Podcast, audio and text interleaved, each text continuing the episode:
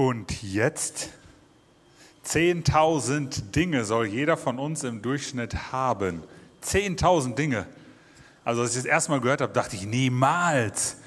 Ich hätte eher so 2.000, 3.000, 4.000 vielleicht gedacht. Aber ich bin mir sicher, ihr habt viel mehr Krempel, als wir eigentlich annehmen. 100 Dinge, dieser Film hat mich echt beeindruckt, als ich ihn letztes Jahr gesehen habe. Und er hat so einiges auch bei uns in der Familie in Gang gebracht. Worum geht's heute? Möchte ich euch heute ein schlechtes Gewissen machen, dass ihr beim Black Friday so richtig zugeschlagen habt? Oder will ich euch warnen vor dem bösen Cyber Monday morgen? Möchte ich, dass wir weniger konsumieren, dass wir damit den Regenwald retten? Oder möchte ich, dass ihr besser lokal einkauft anstatt online, den ganzen Kapitalisten nicht so viel Geld gebt? Ein paar coole Gedanken dabei, kann man mal drüber nachdenken. Aber das ist nicht unsere Botschaft von heute Morgen. Heute geht es um eine viel wichtigere Frage. Der Bernhard hat es gesagt, was macht uns glücklich? Ich glaube, Gott möchte in den nächsten Minuten deine Definition von Glück über den Haufen werfen oder zumindest mal reformieren, wenn du schon eine relativ gute Definition hast. Ich glaube, dass du den Druck los wirst, permanent nach Glück zu suchen, weil, ganz steile Aussage, weil du heute Glück findest und dich für Glück entscheidest. Unser Film, den wir uns heute angucken, äh, nicht angucken, also wir gucken uns den nicht an, aber mit dem wir uns beschäftigen, der handelt von zwei Freunden, die innerhalb kürzester Zeit riesige Ups und Downs durchmachen, existenziell tatsächlich, beruflich und auch beziehungstechnisch. Der eine heißt Paul er ist eher so der kreative Kopf. Er hat die Idee für eine App gehabt. Und diese App ist ähnlich wie Alexa oder Siri, ziemlich intelligent, nur noch viel intelligenter und viel emotionaler und schöner als äh, Alexa und Siri und so weiter. Kann wirklich mit den Menschen kommunizieren. Diese App heißt Nana. Schon ein wunderschöner Name. Paul ist eher der Kreative und sein Freund Toni, das ist so der Business-Typ. Und die beiden, die verkaufen für vier Millionen diese App an so eine Art Mark Zuckerberg. Also er soll ihn darstellen. Und äh, dann feiern sie mit ihrer kleinen Firma diesen Verkauf sehr feuchtfröhlich. Und äh, in dieser feuchtfröhlichen Nacht entsteht eine Wette. Und zwar käbbeln sie sich so ein bisschen und werfen dem anderen vor, dass er so viele Dinge kauft und braucht. Und dann schließen sie die Wette ab, dass sie 100 Tage, also dass ihr ganzer Krempel, alles, was sie haben, wegkommt und sie 100 Tage ohne ihre Sachen klarkommen müssen. Das führt dazu, dass sie sich splitterfasernackt in einer Wohnung wiederfinden, jeweils in einer Wohnung übereinander. Und äh, das ist auch der Grund, warum wir euch einige Szenen nicht zeigen können. Nur ständig einen nackten Hintern. So. Ähm, auf jeden Fall, sie finden sich nackt in einer Wohnung wieder und nach der ersten Nacht um 0 Uhr, jede Nacht um 0 Uhr dürfen sie sich eine Sache wiederholen. Aus einer Garage, die ein paar hundert Meter weit entfernt ist, müssen da immer hinlaufen und sich eben eine Sache zurückholen. Für 100 Tage. Sprich, nach 100 Tagen haben sie 100 Dinge und deswegen heißt der Film auch wahrscheinlich 100 Dinge. Beide gehen ziemlich unterschiedlich damit um. Also Paul, der ist mittlerweile hat eine ziemlich starke Bindung und Beziehung zu Nana aufgebaut äh, und kämpft damit, dass er Nana nicht mehr hat, also diese App. Toni lernt in, äh, an dieser Garage eine fremde Frau kennen, die auch ihren Krempel in einer Garage hat. Und da kommt es zu kuriosen Begegnungen. Also Paul, eher der kreative, chaotische, er fängt an, sich in diesem Film existenzielle Fragen zu stellen. Auch die Frage über das Glück. Und deswegen gehen wir mal in eine Szene rein und gucken uns an.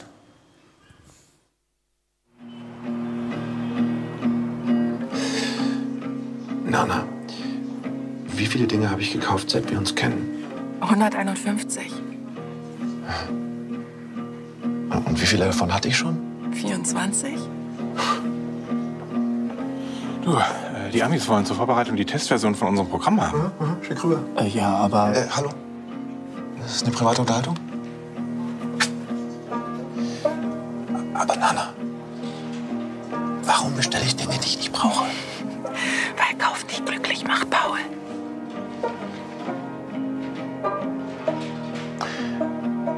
Was ist Glück, Nana?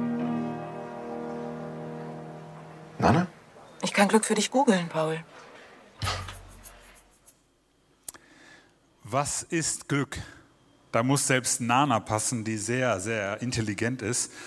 Was ist Glück? Ich glaube, es gibt ganz unterschiedliche Definitionen von Glück. Jetzt kurze Aktion, dreh dich mal zu deinem Nachbarn und sage die einfache Antwort, gib eine einfache Antwort auf die Frage, was ist Glück? Versuch's mal, deinem Nachbarn, jetzt. Was ist Glück?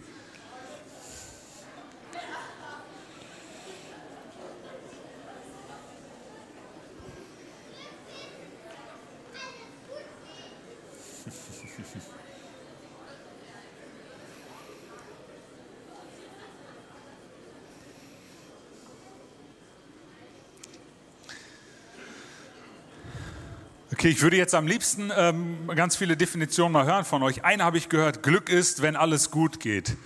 Okay, kann man Glück definieren?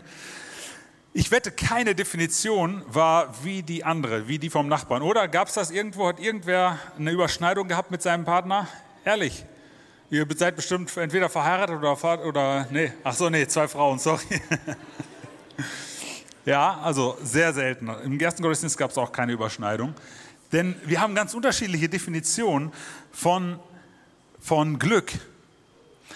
Wie auch immer unsere Definition ist, ich glaube, dass viele Menschen denken oder eher gesagt handeln, sie handeln eher so, dass Dinge, die sie besitzen oder um sie herum sind, sie glücklich machen. Und ich weiß, da kommt sofort, hä, das denkt doch kein Mensch. Also so ein, so ein abstoßend oder keine Ahnung was. Wahrscheinlich würde es niemand von euch behaupten, hat keiner das so definiert, die Dinge, die um dich herum sind oder die du besitzt.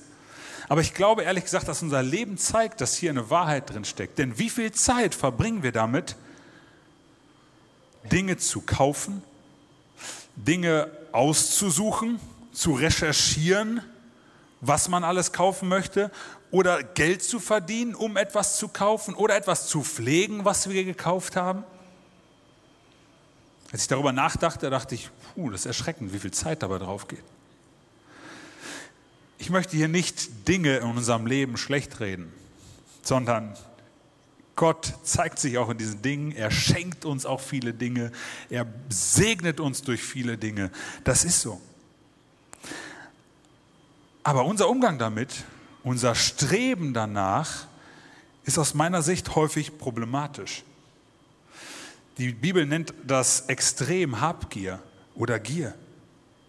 Und ich glaube, dass viele von uns sich gerade in unserer Gesellschaft, in unserer Zeit wie in so einem Hamsterrad befinden. Ich, eigentlich will ich mich gar nicht so von Dingen beeinflussen lassen, aber trotzdem, es gibt so viele Möglichkeiten und das will ich auch noch haben und das ist auch noch gut und der hat das und wir sind in so einem Hamsterrad und denken, wir brauchen das und das und das. Letzte Woche durfte ich meine Mutter beerdigen. Sie ist 80 Jahre alt geworden. Und 80 Jahre ist eigentlich unglaublich, wenn man anguckt, wie ihr Leben gestartet ist. Meine Mutter ist im Krieg groß geworden, hat die ersten sechs Jahre ausschließlich Krieg erlebt und danach Hunger, Armut, Zwangsherrschaft. Mit drei Jahren hat meine Mutter ihre Mama verloren, die sie nur lahm und krank erlebt hat. Mit vier Jahren hat meine Mama erzählt, sie war vier Jahre, haben wir dann recherchiert, hat sie in einem Monat ist sie 500 Kilometer zu Fuß oder auf so einem Eselwagen, 500 Kilometer in einem Monat, im Oktober, glaube ich, war das, ist sie mit dem, so einem Nazitrupp, äh, wurde sie dann verschleppt sozusagen oder mussten 500 Kilometer als vierjähriges Kind oben, Bomber und alles Mögliche mitten im Krieg. Als ich mir das überlegt habe, mein Sohn ist vier Jahre, ist unglaublich, dass meine Mutter nicht einen Vollschaden hat. Mit acht hat sie ihren Vater verloren und wurde seitdem von ihren größeren Geschwistern irgendwie aufgezogen. Ich habe euch ein Bild mitgebracht, das da unten in der Mitte, die süße kleine, das ist meine Mutter.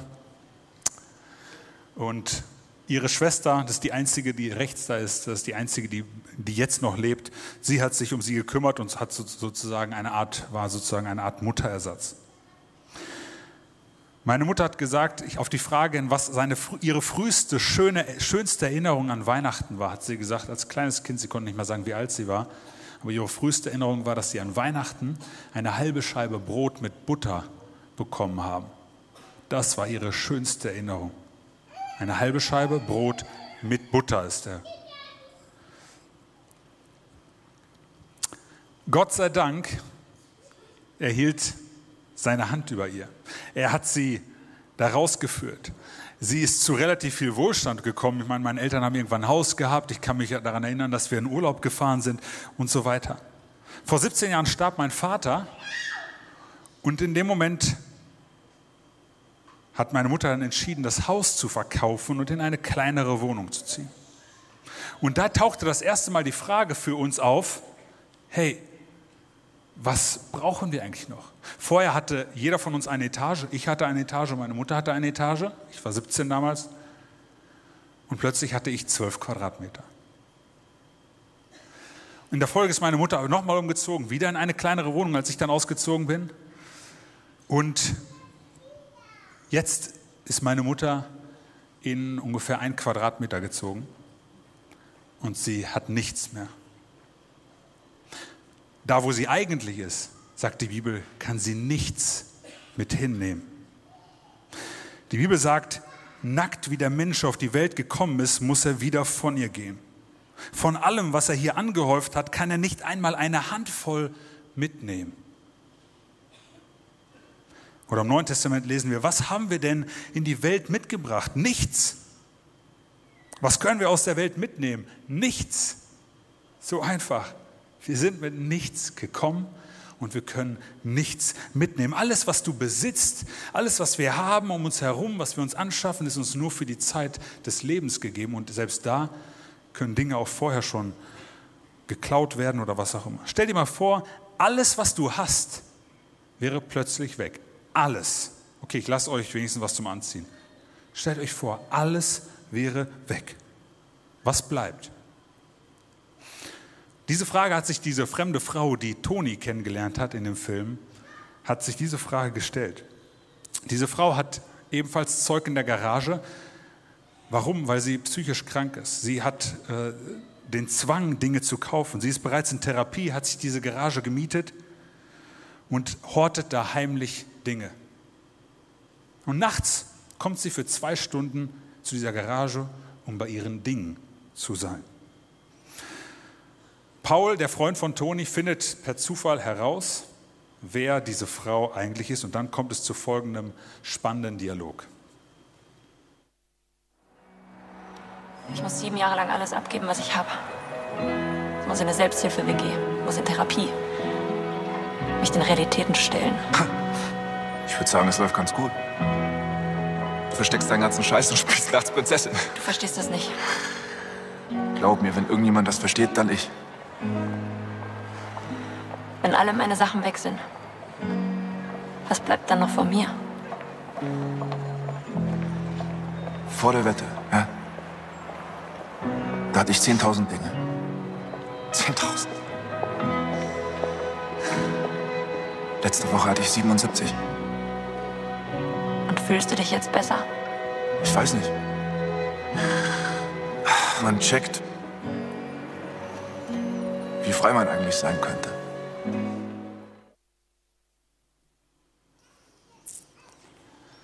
Was bleibt von mir, wenn alles weg ist? Die Frage nach dem Glück kann aus meiner Sicht nur beantwortet werden, wenn die Frage nach der Identität beantwortet wurde. Wer bist du?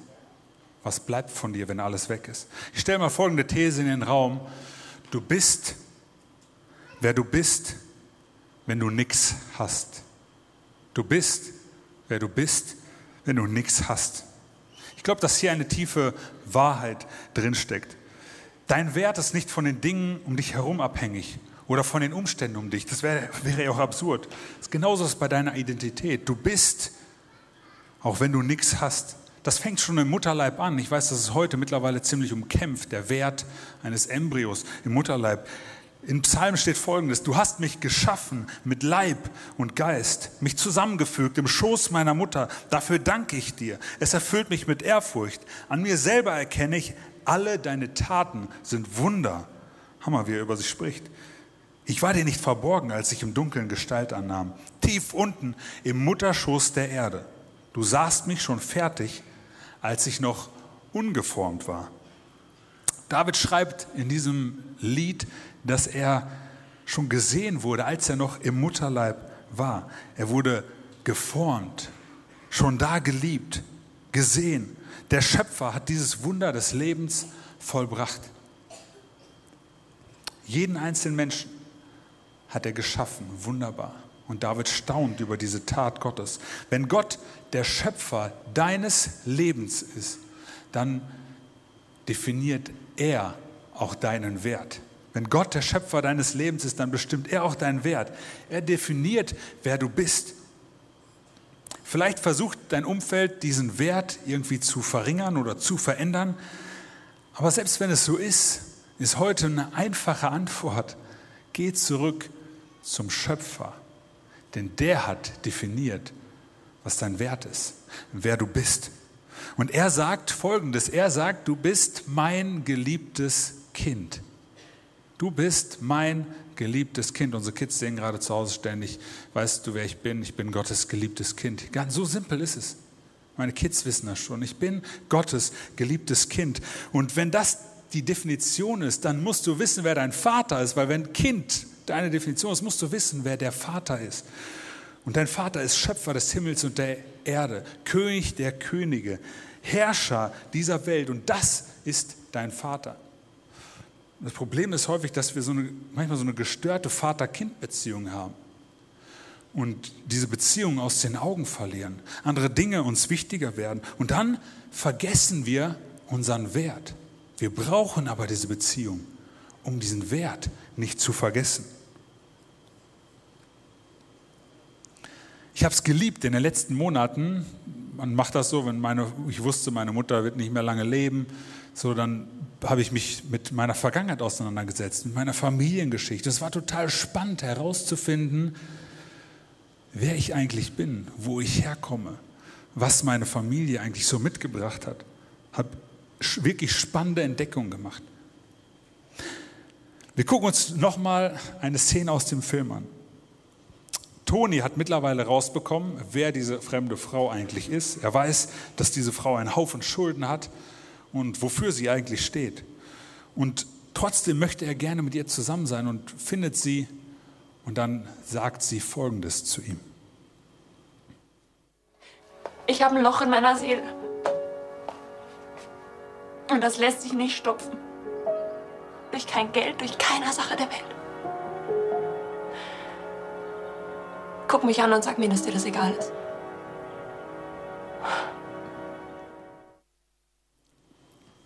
ich habe ein Loch in meiner Seele und niemand kann es stopfen. Offensichtlich muss Toni hier überlegen, was er möchte. Möchte er trotzdem mit dieser Person zusammen sein, die offensichtlich ein Loch in ihrer Seele hat? Bei Toni haben sich allerdings auch einige Dinge anders entwickelt. Die App, sie wurde doch nicht verkauft. Also der Kerl war so clever, hat die Idee geklaut, hat ein eigenes Produkt auf, die, auf den Markt gebracht und futsch sind die vier Millionen. Und dann kommt es zum emotionalen Höhepunkt, den würde ich euch sehr gerne zeigen, aber der steht wieder nackt auf dem Feld, ähm, um zu zeigen, dass er nichts hat und wirklich nur das ist, was da steht sozusagen. Und er sagt dann Folgendes. Wir alle haben ein Loch in unserer Seele. Wir alle hoffen, dass uns irgendwas wieder ganz macht. Geld, Aufmerksamkeit, irgendeine Sache, ein Mensch. Aber vielleicht ist das Bullshit. Vielleicht müssen wir einfach kapieren, dass wir ewig unfertig sein werden. Dann würden wir uns auch nicht so kaputt machen, sondern könnten zusammen unfertig sein. Das war der Moment, wo ich im Kino gerne aufspringen wollte. Hat jeder von uns ein Loch in seiner Seele? Was bedeutet das? unsere Bedürfnisse, unsere Sehnsüchte? Was ist dein Loch in deiner Seele? Womit stopfst du dein Loch? Sind es vielleicht sogar Dinge, die du kaufen möchtest? Sind es Beziehungen, vielleicht Sex? Sind es Abenteuer? Kann ganz unterschiedlich sein. Ich glaube, dass du das Loch in deiner Seele stopfst mit dem, wie du Glück definiert hast. Und damit meine ich nicht die Definition, die du deinem Nachbarn heute gegeben hast, sondern die Definition, die Übereinstimmung, die du in deinem Herzen getroffen hast, was Glück für dich wirklich ist. Oder aber du schaffst es gar nicht, das damit zu füllen, sondern du betäubst deinen Schmerz mit etwas wie Alkohol, Drogen, irgendwelche anderen Süchte, weil du merkst, dass du dieses Loch nicht stopfen kannst. Mag sein, dass jeder von uns ein Loch in seiner Seele hat. Aber ist die Antwort darauf einfach mit dem Unperfekten zu leben und damit klarzukommen? Vielleicht ist das eine gute Strategie, in oder mit dieser Welt irgendwie klarzukommen. Aber Gott möchte mehr für dein Leben, als irgendwie in dieser Welt und mit dieser Welt klarzukommen. Er möchte, das ist sein Wille, und er kann. Er hat die Fähigkeit, dieses Loch in deiner Seele zu heilen. Nicht nur stopfen, nicht irgendwie schließen oder zunähen oder so, heilen. Das kann Gott und er möchte es. Die alles entscheidende Botschaft heute und die Antwort auf die Frage, was dich glücklich macht, ist nicht was, sondern wer. Wer macht dich glücklich? Jesus macht dich glücklich. Jesus heilt Löcher in der Seele. Glück findest du nicht in etwas, sondern in jemand. Jesus sagt, ich bin das Brot, das Leben schenkt. Wer zu mir kommt, wird nie mehr hungrig sein. Wer sich an mich hält, wird keinen Durst haben. Ihr Lieben, was für eine krasse Aussage. Nie mehr Durst, nie mehr Hunger. Wer einmal bei mir isst, einmal trinkt, der wird nie wieder Durst haben. Was ist das für eine krasse Aussage? Ihr Lieben, ich glaube, dass viele Menschen ihr Leben geopfert haben, um in den Goldgruben dieser Welt paar Unzen irgendwann zu halten, festzuhalten. Aber sie haben ihr Leben, ihre Familien, ihre Zeit, ihre Gesundheit geopfert, um irgendwie ein paar Unzen Gold am Ende zu haben. Ich glaube, wir können das besser entscheiden. Ich glaube, wir müssen das nicht, sondern wir können zu dem gehen, der unsere Seele heilt, der dieses Loch heilt, um nicht es irgendwie zu füllen. Jesus hat mal gesagt, sammelt keine Schätze hier auf der Erde, denn ihr müsst damit rechnen, dass Motten und Rost sie zerfressen oder Einbrecher sie stehlen. Sammelt lieber Schätze bei Gott. Dort werden sie nicht von Motten und Rost zerfressen und können auch nicht von Einbrechern gestohlen werden, denn euer Herz wird immer dort sein, wo ihr eure Schätze habt.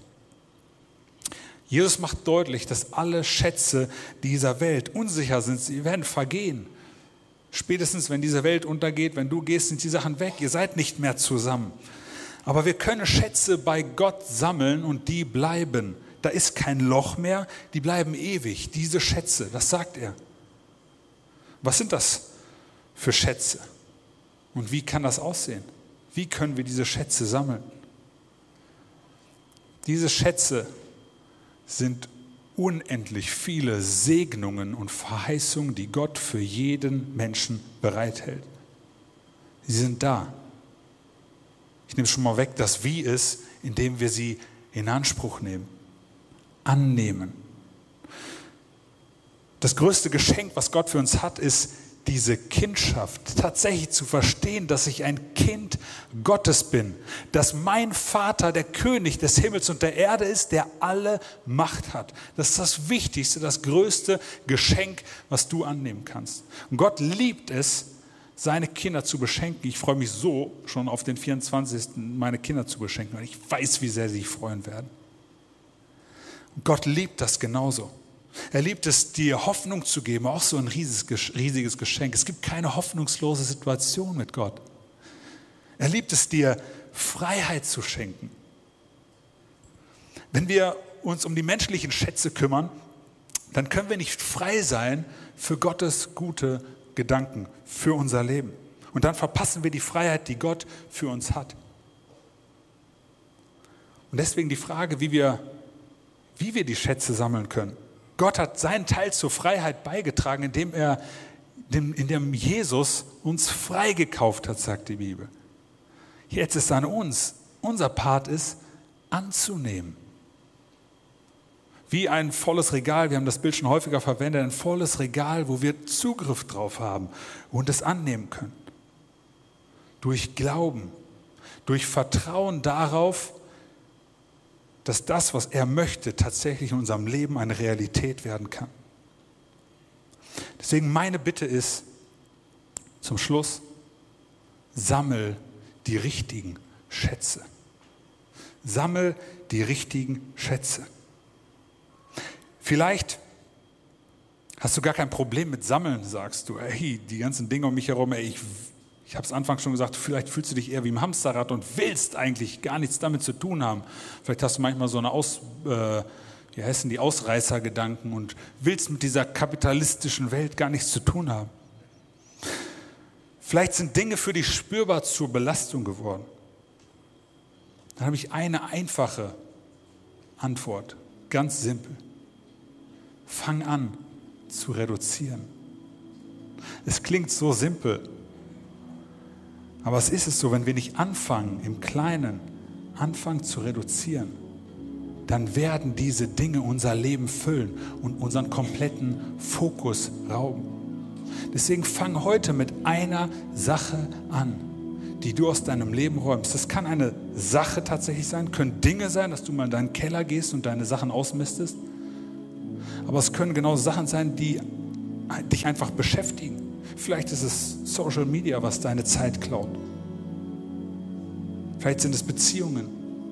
Was auch immer deine Erwartungen und deine Zeit, deine Gedanken füllt, was kannst du beiseite räumen? Das macht frei, ihr Lieben.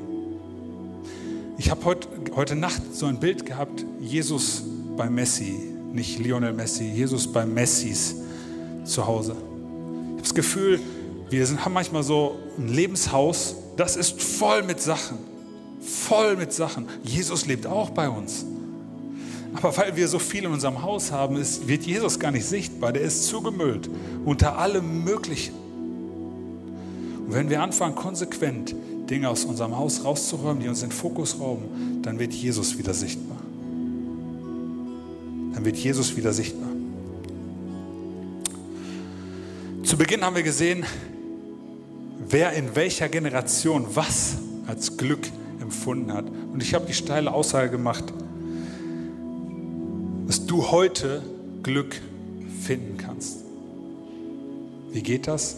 Indem du dem vertraust, der das Glück ist. Glück findest du nicht in etwas, sondern in jemand. Und wenn du damit heute anfängst, hast du ein Fundament für dein Leben gebaut, was definitiv zum Glück führt. Wenn du Jesus noch nicht kennst, dann hast du dieses Fundament nicht. Und ich möchte dir heute die Möglichkeit geben, dir ans Herz legen, diese Möglichkeit in Anspruch zu nehmen. Entscheide dich für Jesus, der dein Loch endgültig heilen möchte. Das ist sein Spezialgebiet, sein Herzensanliegen. Lass dich heute darauf ein.